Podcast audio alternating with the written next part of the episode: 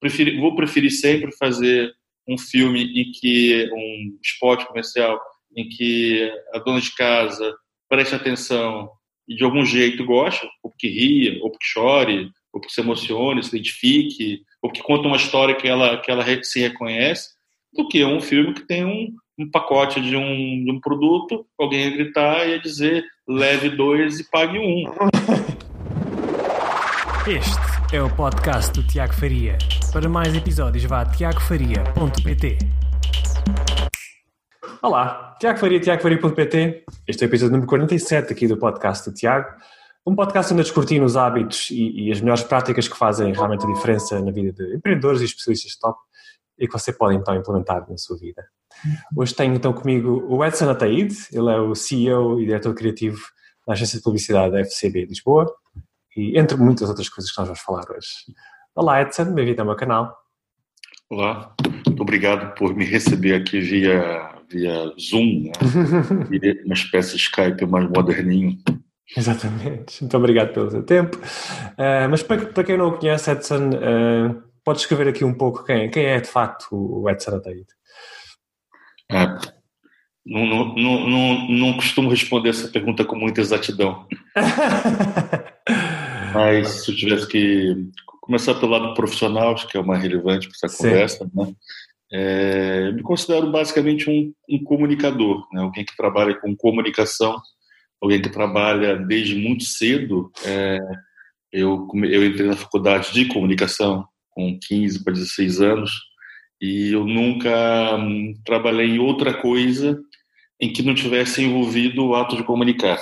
Okay. É, por mais que eu exerça também, e ao longo das últimas décadas, tenha exercido funções executivas em empresas de diferentes tamanhos, é, também eram empresas de comunicação e também era devido a alguns skills meus na área de comunicar. Então, hum. começa por aí.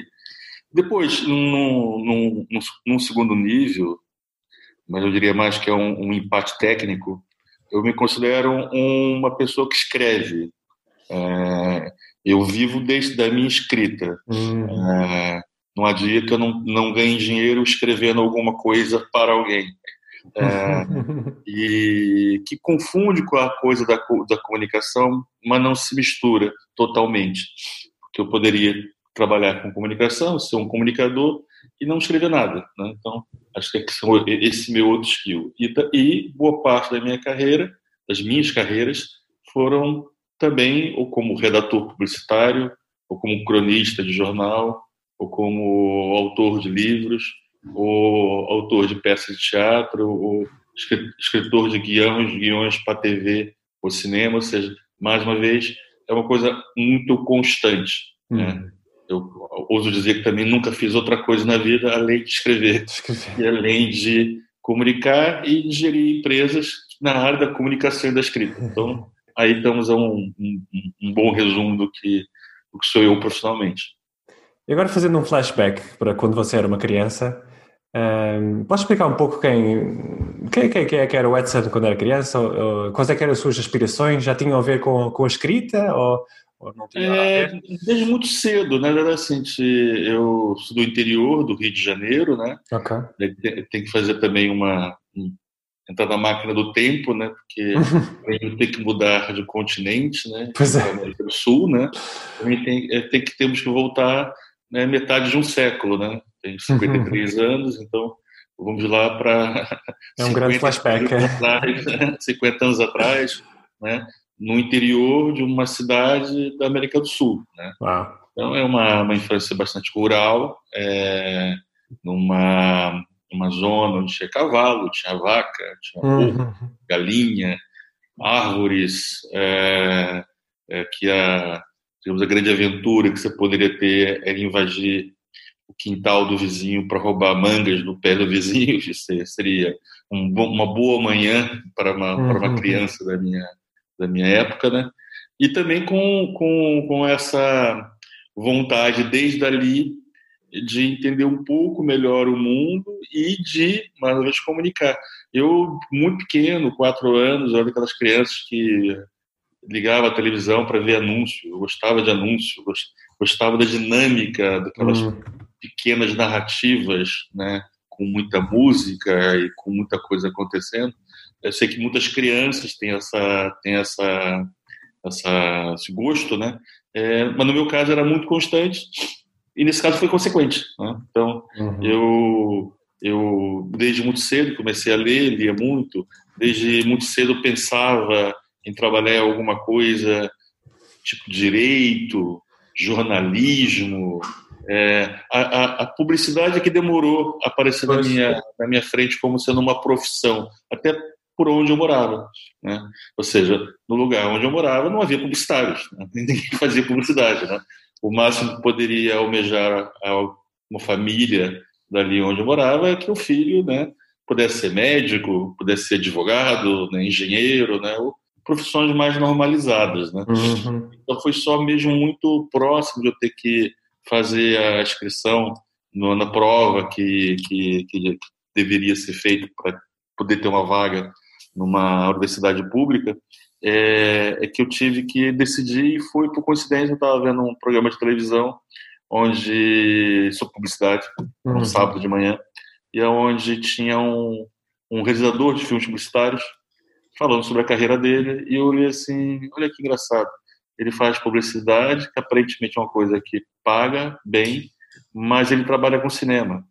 Ah, então uhum. isso já me interessa. E eu fui pesquisar, ah, não, existe essa carreira mesmo. E por causa dessa entrevista, eu fui fazer é, comunicação social, né, pensando já em fazer publicidade.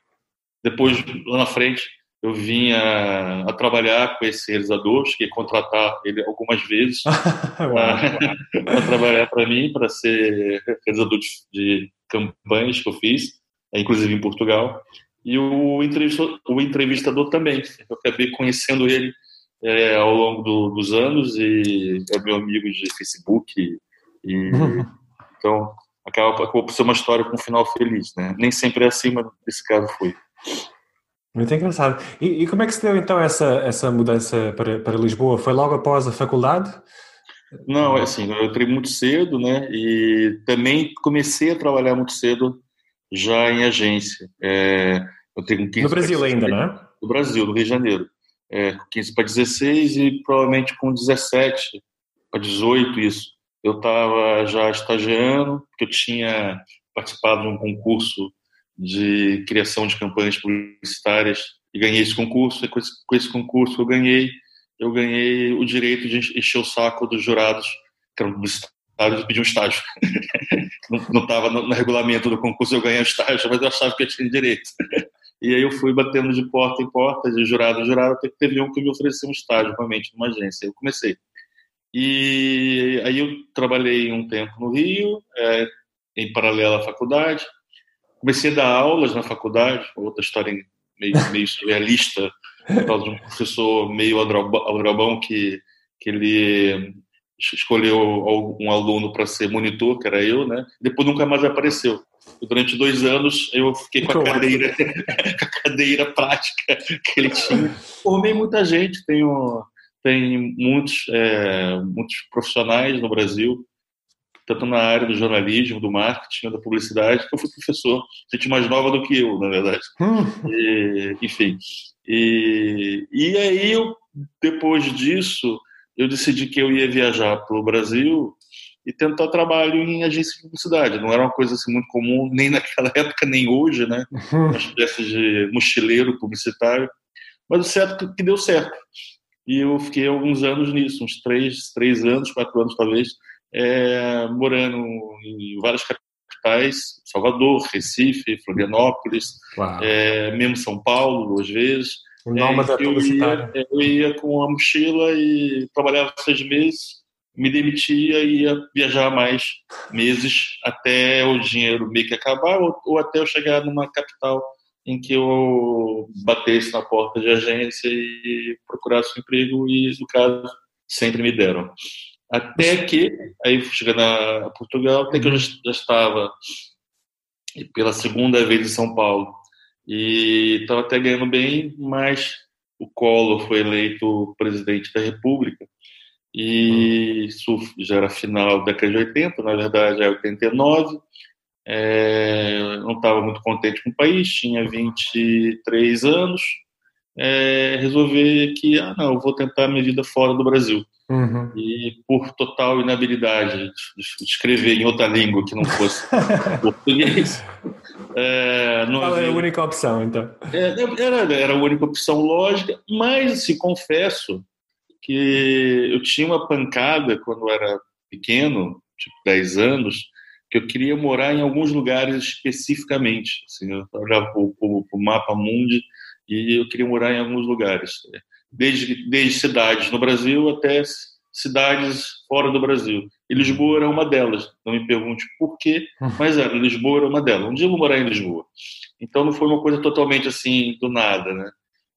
Agora, quando eu vim para cá, eu não estava pensando em trabalhar em publicidade.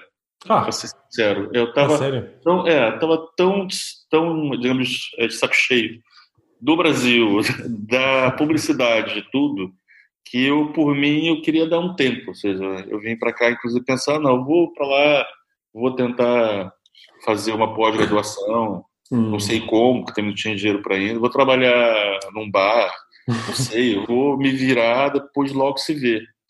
E aí eu cheguei em Portugal, tanto que eu cheguei em Portugal, eu fui fazer um interreio. Uhum. Tive rodando a Europa, eu cheguei em 1 de, 1 de dezembro de 90 e rodei até começo de fevereiro de 91. 91. É, então ainda rodei bastante. E foi quando eu vou, cheguei em Lisboa e aí comecei a fazer a minha, minha procura de emprego, sem conhecer ninguém, batendo na porta. a primeira agência que eu, que eu fui mostrar o meu portfólio de trabalho foi a FCB, que é a minha agência que eu hoje. Foi a primeira agência que eu fui mostrar. Foi recusado. Foi recusado. Foi recusado lá. É, enfim, foi recusado. Mas. É, e aí, pronto, comecei a minha história em Portugal e, e aí, aí é um outro capítulo, digamos assim. Começou na, Young and Rubicam, não é? Em 91. É, é, aí eu tive a sorte de, de conseguir lá um emprego júnior, redator júnior, e... O que, o que é que o fez aceitar o Edson? Se outras, várias outras não aceitaram, não é? O que é que acha que fez a diferença aqui nessa... Não, na verdade, eu tive foi um pouco de sorte, que eu fui... Sorte. Também naquela época, eu peguei uma época que não via tanta gente para Portugal, hum. e no mais a gente estava em plena guerra do Golfo, o que ainda hum. fez com que a economia da Europa diminuísse ritmo, mas também diminuísse a sua atratividade de estrangeiros, né?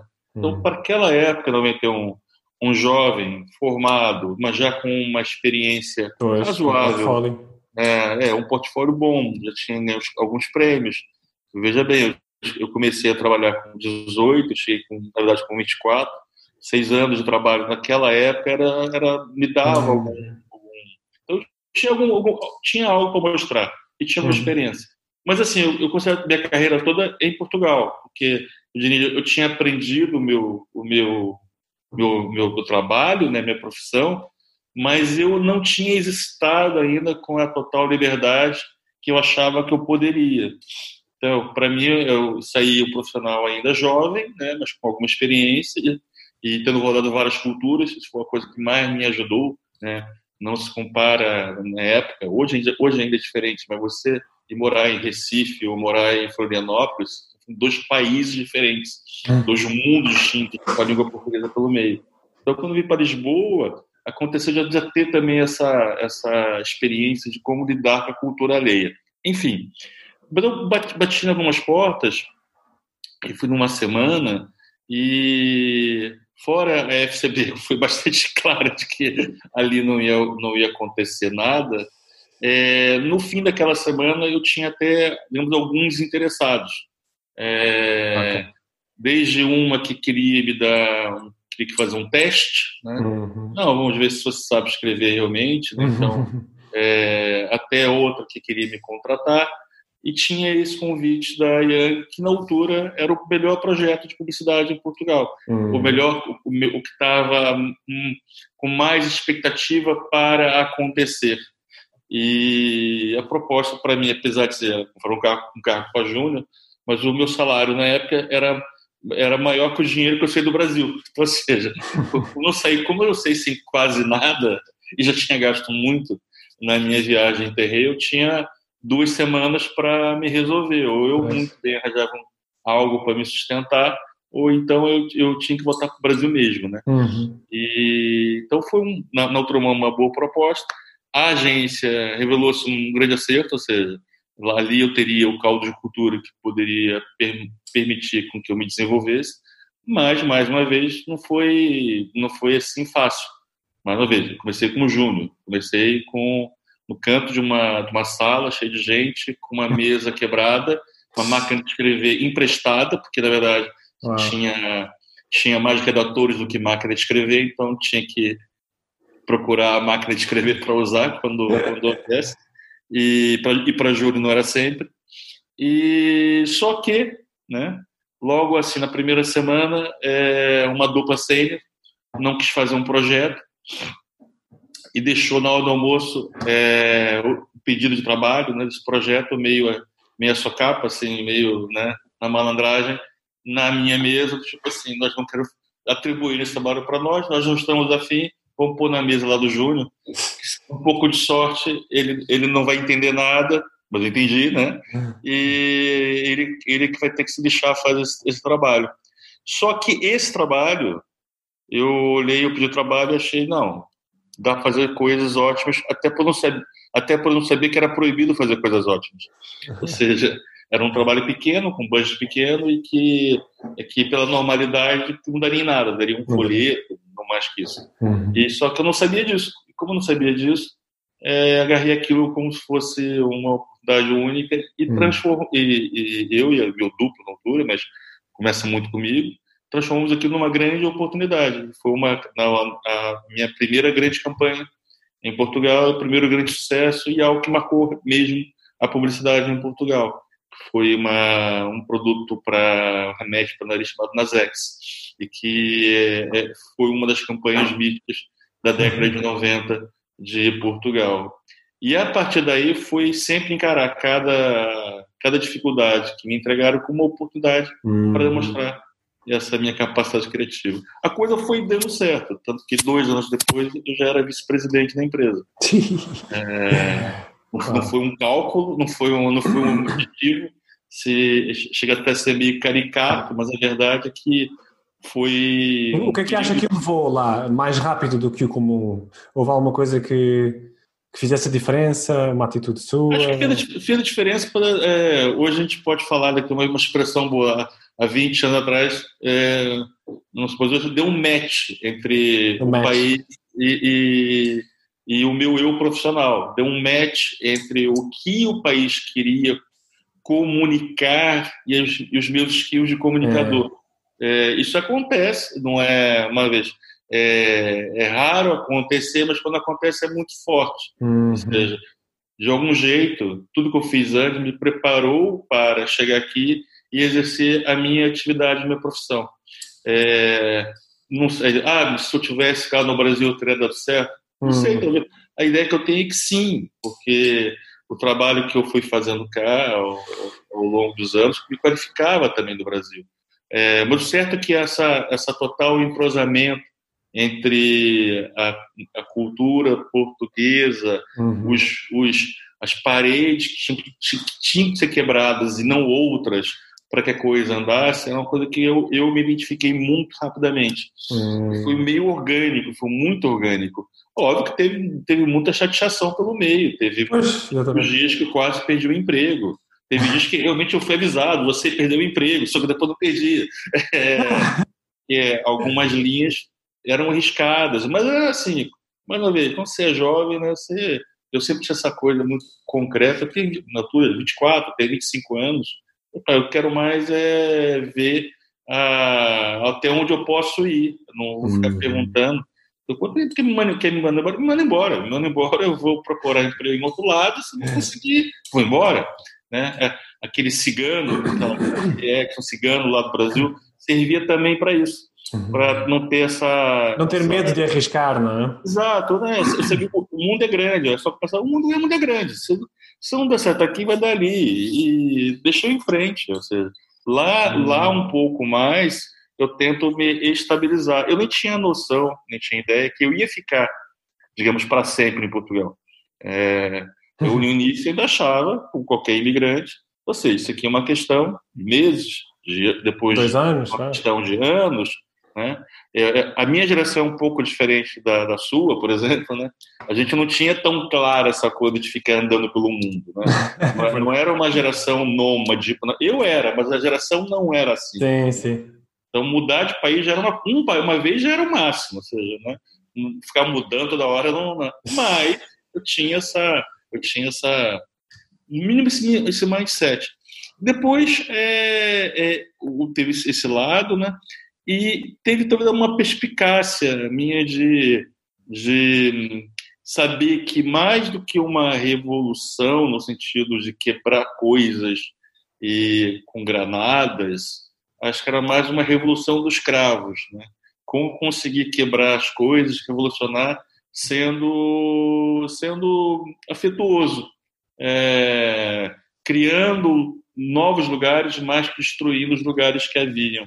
Então, é, por mais que nessa época foi uma época um pouco dura para mim, que como é óbvio, quando você chega numa indústria e, e você vai ajudando ela a ir para outro patamar, muita gente fica pelo caminho e não é não é uma baixa direta, não é nem ninguém que você conheceu, né? São outras pessoas, uhum. outras empresas que vão perdendo posição. Então, tive um período meio duro, que não era muito fácil. É, havia quem não gostava de mim sem nunca nunca me conhecer nem, trabalhar, nem ter trabalhado comigo meramente porque indiretamente eu atrapalhei a vida profissional uhum. delas mas não era por maldade claro foi, foi para alguém que tenha eu não eu tinha essa, essa coisa eu criei meu lugar eu não tirei o lugar de ninguém ou seja claro. é, eu tive essa vantagem né? eu trabalhei em poucas empresas é, esses esse, esses anos todos que em Portugal eu passei por poucas organizações. Uhum. Eu nunca sei de nenhuma para ir para outra. Também é outra coisa. Sempre sei de uma para um período sabático, para uma empresa de outra categoria, de outra, de outra indústria. É, eu nunca, nunca tive a sorte, ou azar, não sei, de trocar uma empresa pela outra, logo trocar uma equipe pela outra. Então, uhum. é, tive essa coisa de navegar pela, pela, pela sociedade portuguesa, causando o menor tipo de dano possível. Você, você há pouco falou na, na minha geração. Eu, eu, eu, lembro que na altura eu tinha 12 anos, era na altura do Euro 96, do europeu, não é? E foi na altura que aconteceu o clássico do, da Telecel, não é? O Toshin. Hum. É, para mim, quero, quero contar um pouco sobre esse, esse épico momento. É, não, esse, esse, é, esse, trabalho representa muito, ele é muito emblemático de uma fase né, do mundo, da publicidade, da cidade de Portugal, de certa maneira, de certa maneira também na minha carreira. É, tem alguns dados curiosos, né, como, por exemplo, é, ele, ele foi o último trabalho meu na Young Hub. Né? Ah, não foi, o último, não foi o último trabalho que eu fiz lá, foi mas foi o último que foi para o ar, porque na verdade ele eu tinha um período muito produtivo na IEM, um pouco antes da minha saída, uhum. e, e, que também representou minha saída temporária da publicidade, porque eu já não estava mais em Portugal, estava em Portugal e Espanha ao mesmo tempo, uhum. estava dirigindo a criação do escritório da Yang de Barcelona, Madrid e Lisboa, e tava fazendo, fiz a campanha como teste para primeiro-ministro. E, entretanto, ele ganhou.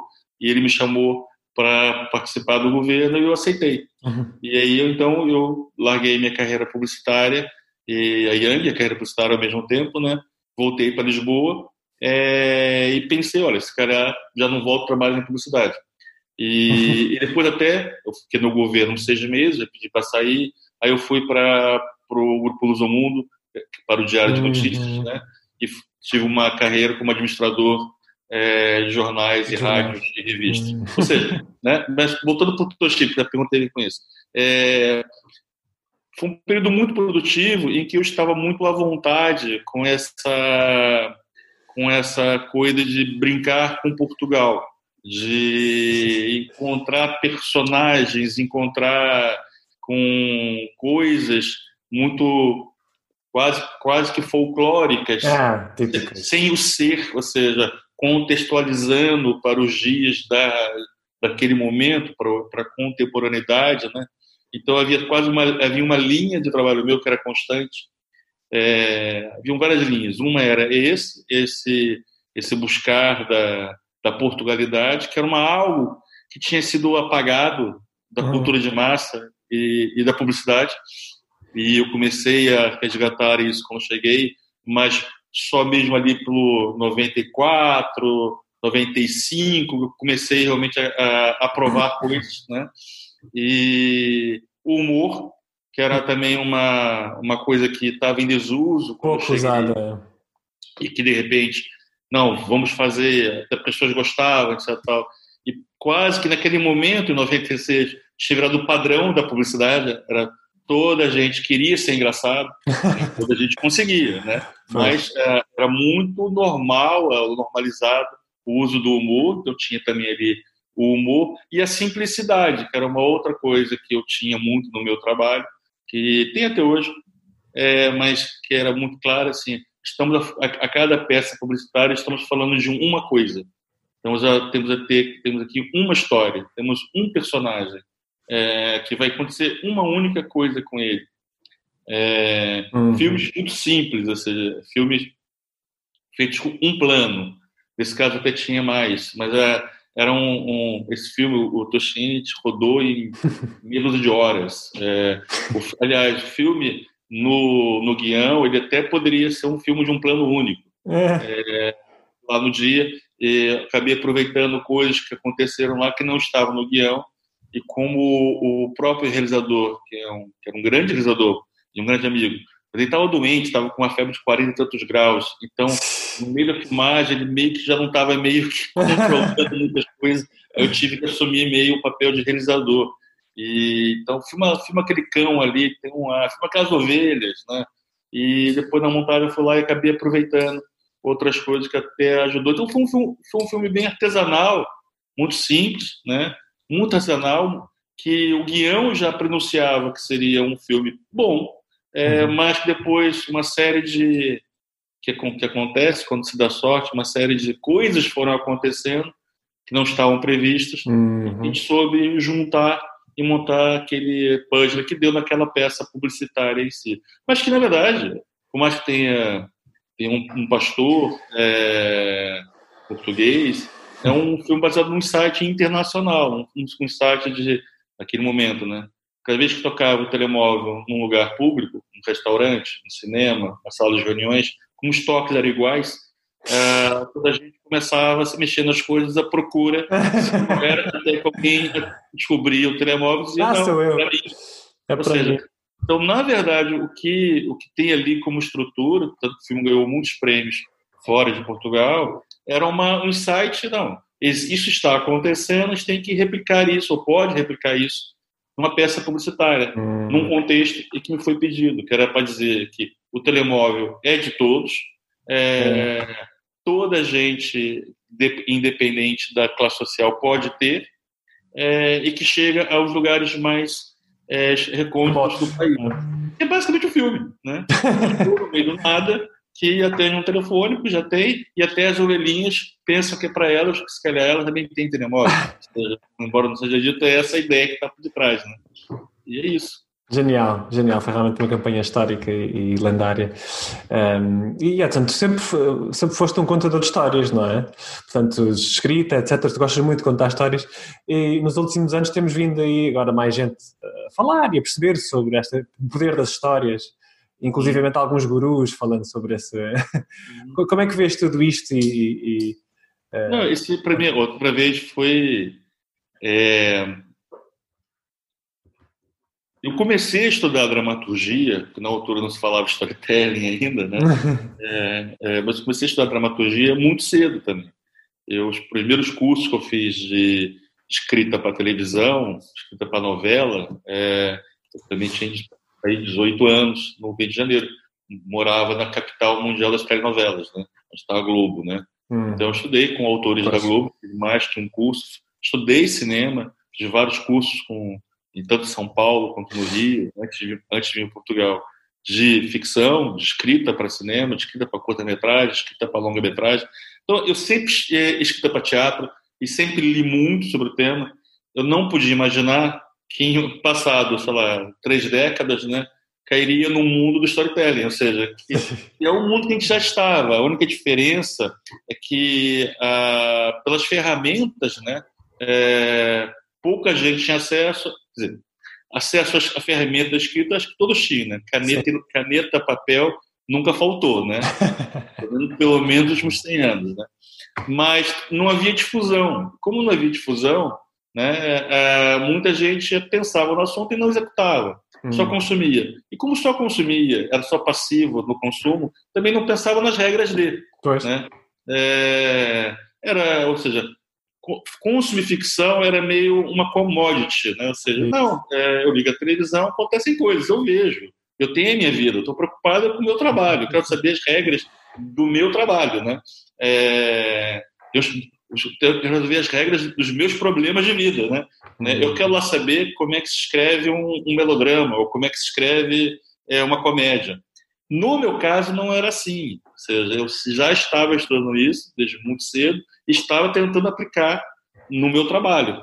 A publicidade ela não era obrigatória, como é obrigatório hoje, você conta histórias. É uma opção do criador, né? É uma opção, é, atenderia. Tem empresas que você pode trabalhar em publicidade e pelo gênero de trabalho que faz, você jamais terá, terá a oportunidade de contar uma história, uhum. ou uma boa história, pelo menos. Então você tem que procurar as, as empresas que permitem isso.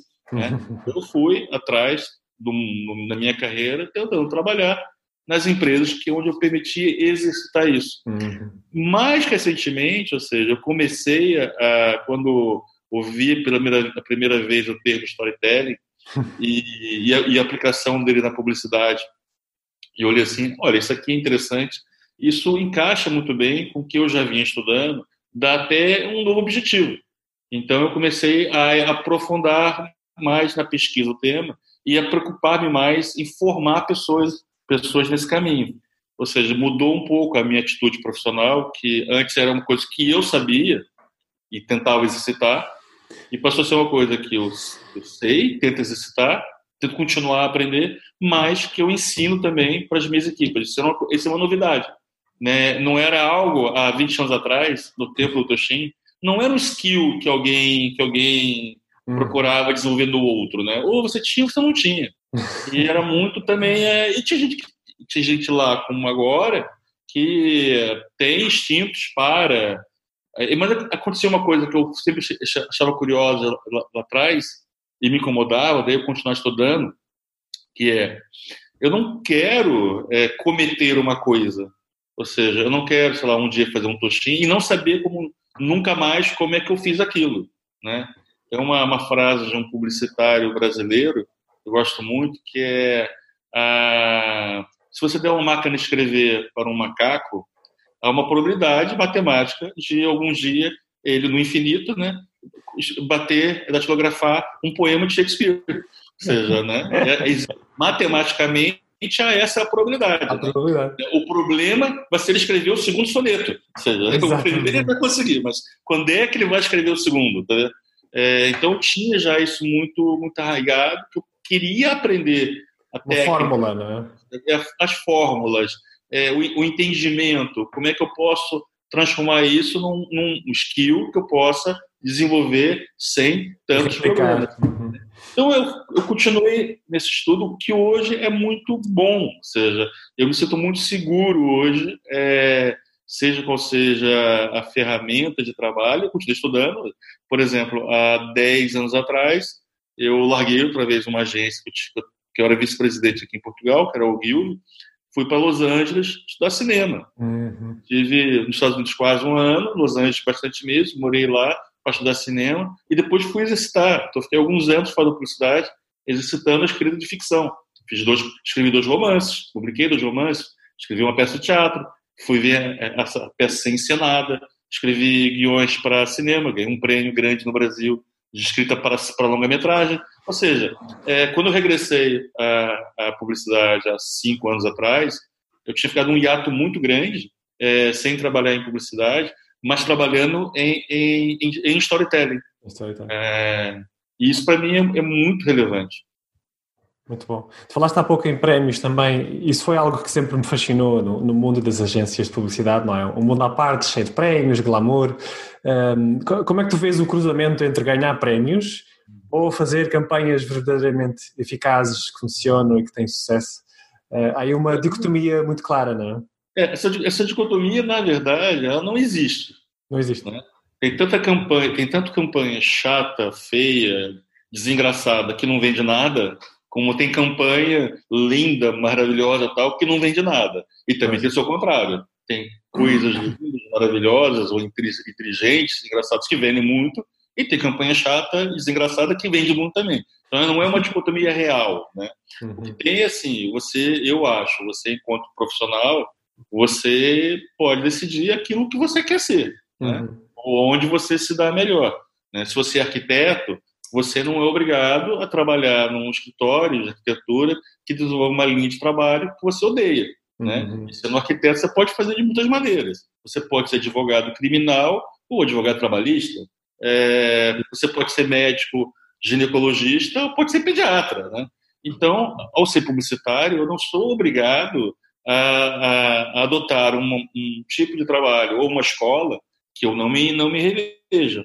Então, a minha escola, o tipo de trabalho que eu me revejo, onde eu faço melhor, é um em que tentará encontrar esse equilíbrio. Eu até diria mais. Há, há, há escolas mais glamurosas do que a minha e, e, e mais fáceis do que a minha, porque há muitos profissionais no mundo inteiro só fazem uma, duas, três campanhas na vida, todas elas glamurosíssimas, que nunca viu a luz do dia, ninguém nunca soube do mundo real só publicitário que gosta e que são milionários. Ou seja, é, essa é uma escola que não é que eu gostaria, que eu não invejo, não, não tenho vontade nenhuma de estar nela. Nunca tentei estar nela. Né? Agora, sim, estou numa escola em que eu acho que eu tentarei sempre, tentarei sempre, que a qualquer é, comunicação que eu esteja envolvido, é, tentarei explorar que seja da melhor maneira possível. Né? Preferi, vou preferir sempre fazer um filme em que um spot comercial em que a dona de casa preste atenção e de algum jeito gosta, ou porque ria, ou porque chore, ou porque se emocione, se identifique, ou porque conta uma história que ela que ela se reconhece, do que um filme que tem um, um pacote de um, de um produto, alguém ia gritar e ia dizer leve dois e pague um. É, eu diria assim, tipo, é, no limite eu já fiz, já fiz já anúncio que é leve dois e pague um. Só que eu acho que não precisa de mim fazer isso. Foi, assim, né? Eu acho que é um desperdício, ou seja, para todas as pessoas envolvidas, é, inclusive eu. Muito bom. E, como é que tens visto a transição agora do TV para, para o digital? Já, já começa a ser algo bem tangível ou ainda estamos muito longe dessa. Não, é, no caso de Portugal é, completo, é completamente tangível. É, é. Já é o, o eu, eu, diria assim, eu já não não penso mais, já nem cabe mais, acho, é, no trabalho original que você vai fazer de raiz, né? Não é uma adaptação que veio de fora, mas que vai fazer de raiz. Uhum. É, pensar é muito difícil pensar no formato 30 segundos, por exemplo. Uhum. As histórias não cabem mais nesse formato. Uhum. Esse formato era uma convenção e muito útil e, e que representava um tipo de história é, de um mundo que já não existe mais. É, é, daí, por exemplo, o próprio humor era muito, era uma ferramenta muito boa para esse formato, porque a, a, piada curta, a piada seca, ela é muito eficaz.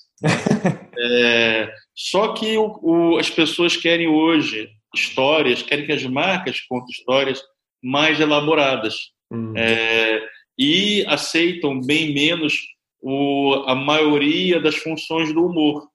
O humor, quase que de certeza, ele vai provocar choque, ele vai, ele vai tirar alguma onda em relação a alguma classe social, etnia, uhum. condição sexual. Enfim, o humor é isso. O humor é um clichê, é um, algo que você pega, que você reconhece e que você esgarça. O cartoon é isso, a caricatura é isso, né? é um exagero é o nariz grande, é a orelha de abano.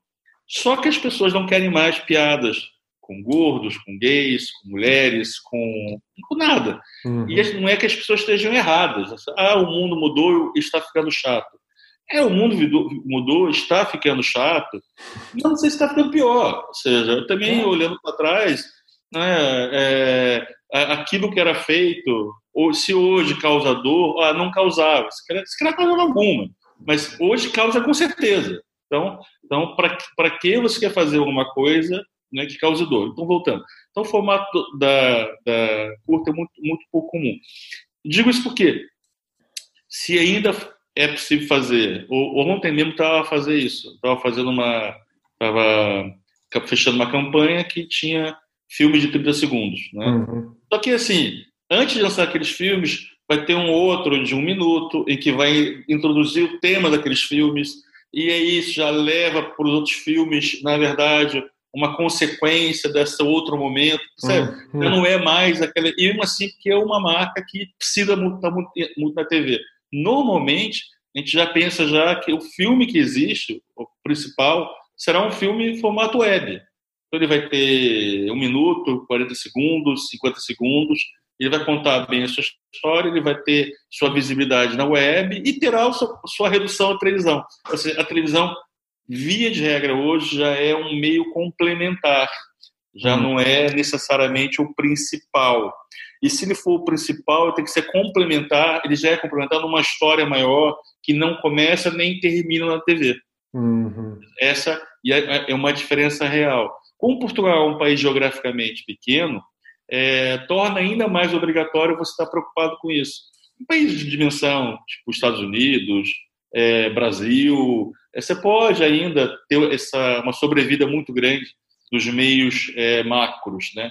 Mas países de menor dimensão geográfica, de menor população, é, a disseminação da web, das redes sociais, é, o Facebook hoje é a grande televisão de Portugal.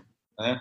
É, a pessoa está ligada no Facebook o dia inteiro, em qualquer lugar. A televisão não, estará, estará ligado. Você tem que ter uma certa idade para estar ligado à televisão e, e, continuará tendo certos horários né, para o é. consumo televisivo. Né? Enquanto que o Facebook está aberto 24 horas por dia. Exatamente. As pessoas entram e saem toda hora. Então, assim, é uma grande televisão hoje. E, pronto, exatamente, as métricas são completamente diferentes. E como é que as, as marcas tem sido difícil, uh, portanto, dar, dar conta dessa grande mudança para o digital com as marcas ou, ou não há muito atrito? Todo o processo de transição é dolorido, é doloroso. É dolorido. Né? É, não, não, não, não, não há. E, e, e as marcas, eu falo marcas, tem pessoas das marcas, né? Pois, então, claro. Os, os acionistas, os administradores, os diretores, uhum. né? Sejam de marketing ou não, né? São pessoas que querem certezas, né?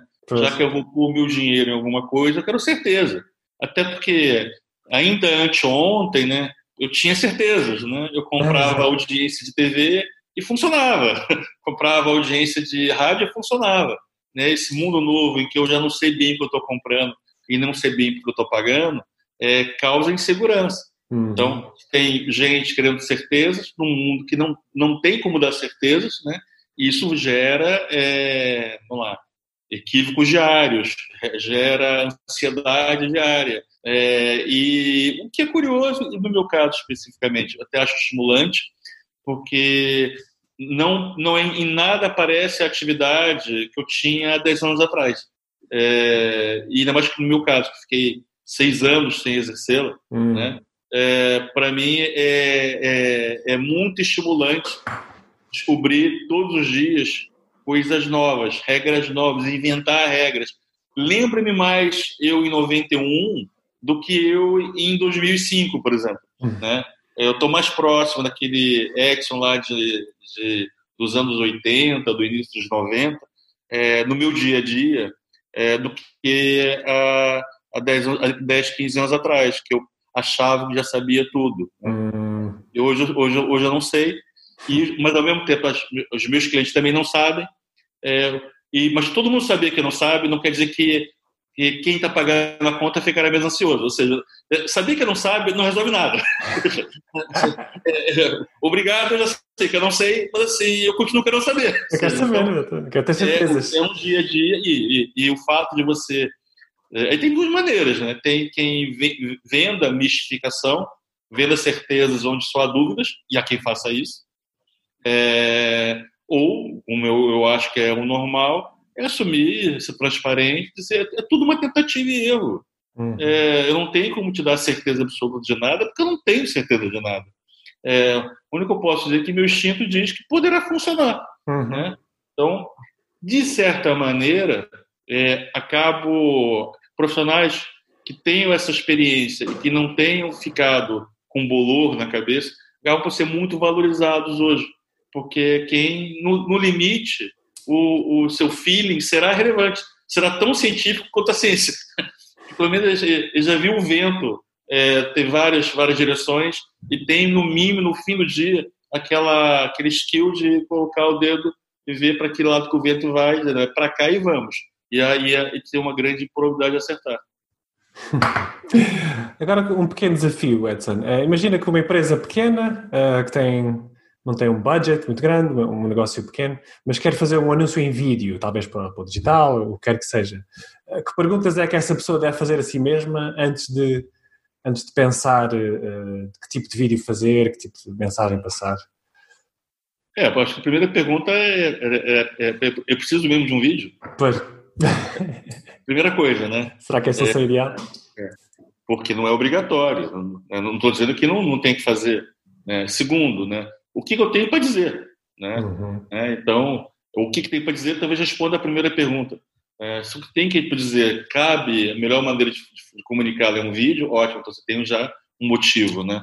É. Uhum. Terceiro é é, tendo visto os meus recursos, eu já sei que eu preciso, eu já sei o que quero dizer, eu sei que eu preciso dizer isso num vídeo. né? Agora vamos à, à, à, pergunta de, de um milhão de dólares. Eu tenho um milhão de dólares? Nem sempre você precisar de uma coisa quer dizer que você possa tê-la. Né? né? Então, se você tiver então o dinheiro para fazer o vídeo, né, bem feito, né, bem feito segundo as suas necessidades, né, então você tem que procurar aonde é que eu faço quem é que faz isso bem feito, né? É, e aí você vai, no fundo é, é o, o, o, a marca, o, o anunciante, na verdade ele é alguém que ele tem que estar o tempo todo dando respostas assertivas uhum. é, para dar o passo seguinte. E se as respostas não forem assertivas ou não forem lógicas, tem uma, tem uma coisa errada e vai dar errado. Né? Ou seja, ah, eu, por exemplo, né, eu descobri que eu, eu sei o que eu quero dizer, eu descobri que a melhor maneira de fazer um vídeo, mas eu não tenho dinheiro de fazer o vídeo. Então vou tentar fazer, e vou tentar fazer o vídeo a mesma sem o dinheiro que eu tenho, é, se o dinheiro uhum. Então há uma grande probabilidade você vai usar o dinheiro menos do que é necessário e de fazer errado. Então você acabou de perder, inclusive, o dinheiro que não tinha para fazer uma coisa errada, né? Não vai então, é, é, é, isso é você pode fazer uma empresa pequena, mas é igualzinho numa grande. Uhum. É igualzinho numa grande. A única coisa diferente que existe na grande, e isso é uma realidade, isso não mudou com a evolução no mundo, é que uma parte da comunicação das grandes empresas não é feita para funcionar, é feita porque tem que ser. É, eu uso a, a, a, metáfora do transatlântico, né? Ele está lá no, no, mar andando, né? Ele, vai, ele parece que vai devagar, mas ele vai, né? Para ele parar, demora muito, né? É, fazer uma curva então é quase impossível. Hum. Então acontece muitas vezes nas grandes empresas que você entre você pensar em fazer uma comunicação e ela está pronta para, ir ao ar, mais valia você já não pôr no ar. Só que vai ter que pôr no ar já porque já foi comprado o espaço. E aí se acontece, e é com uma regularidade, que você liga a televisão e você abre um jornal e fica assim, mas por que alguém fez isso? não estou nem entendendo por que está vendendo isso hoje. Né? Eu até entenderia isso seis meses atrás, mas hoje, por que estão falando isso? Eu não estou entendendo. Não, ninguém está interessado. Isso acontece com alguma frequência. Oportunidades perdidas. Uh, Edson, temos a chegar ao final. Um, ehm, se os nossos ouvintes tivessem que levar o um insight-chave consigo desta entrevista, qual é que, qual é que você escolheria? No, do ponto de vista dos, dos uh, anunciantes. Hum. Do ponto de vista anunciante, né? É...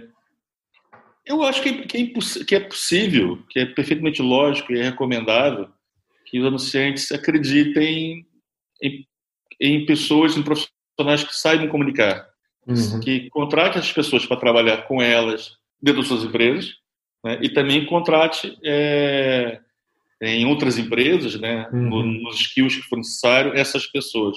Mais uma vez, não tem que contratar eu, né, não tem que contratar alguém com o meu perfil. Cada um, como eu falo, cada pé tem o seu chinelo. Seja, eu não vou meu, o meu número de meu número de pé não é igual ao de toda a gente, né? Então uhum. nem toda a gente vai ser feliz a trabalhar comigo.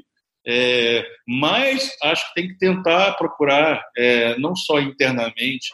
Se o seu diretor de, diretor de marketing não gosta de comunicação, você tem um problema. Né? Você tem uma pessoa que está na função errada. Né? Uhum. Ela não vai saber comunicar bem para o consumidor porque ela não gosta disso. Né?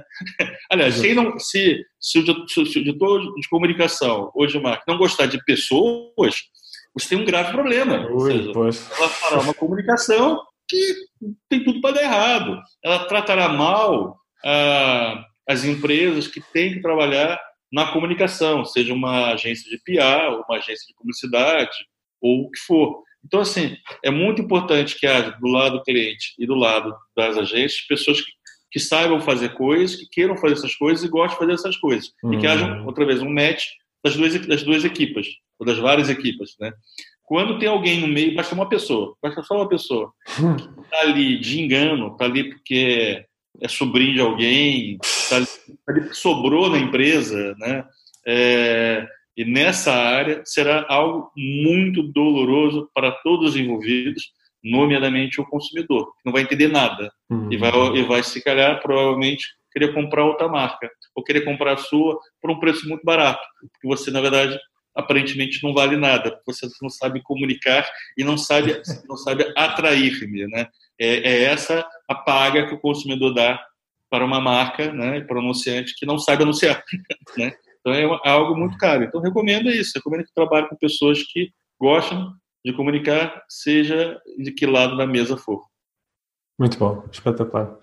Um, é sério, e nos últimos eh, cinco anos, uh, lembras-te de ter criado algum novo hábito que tenha melhorado a tua vida pessoalmente ou profissionalmente de alguma maneira?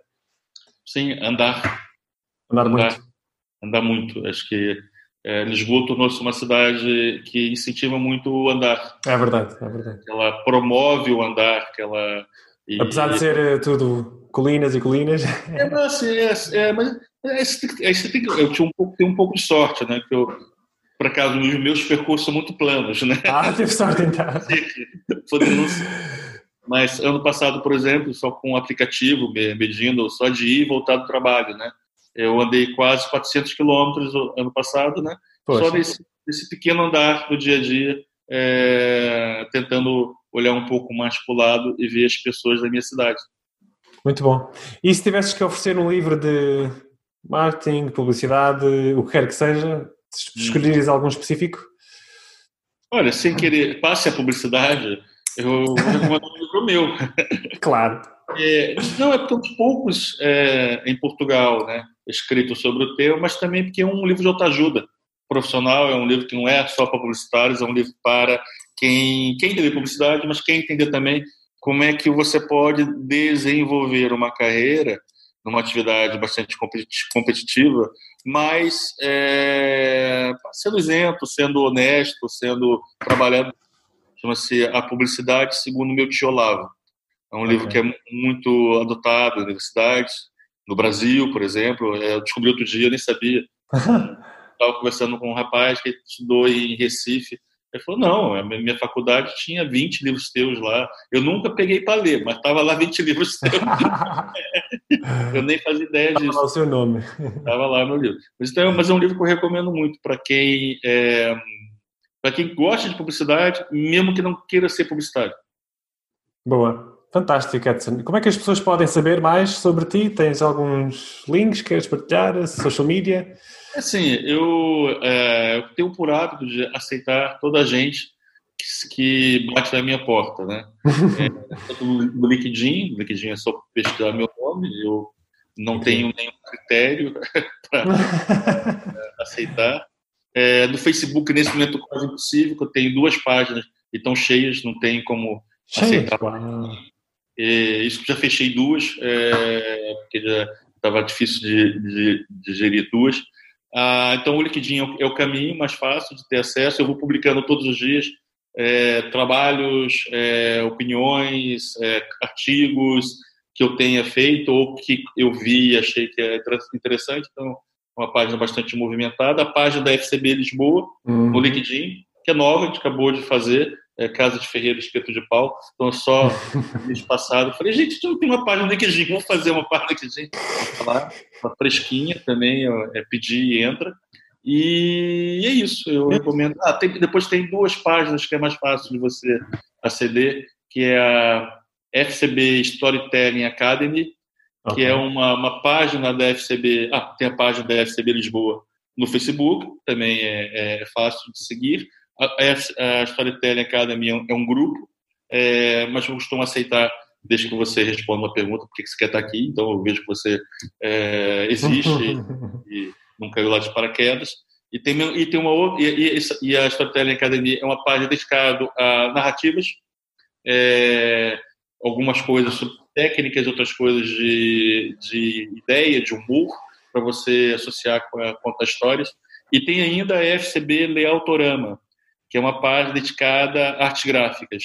É, também, tematicamente, é para quem quer ver coisas com ideias visuais ou técnicas, crafts de desenvolvimento de design, arquitetura.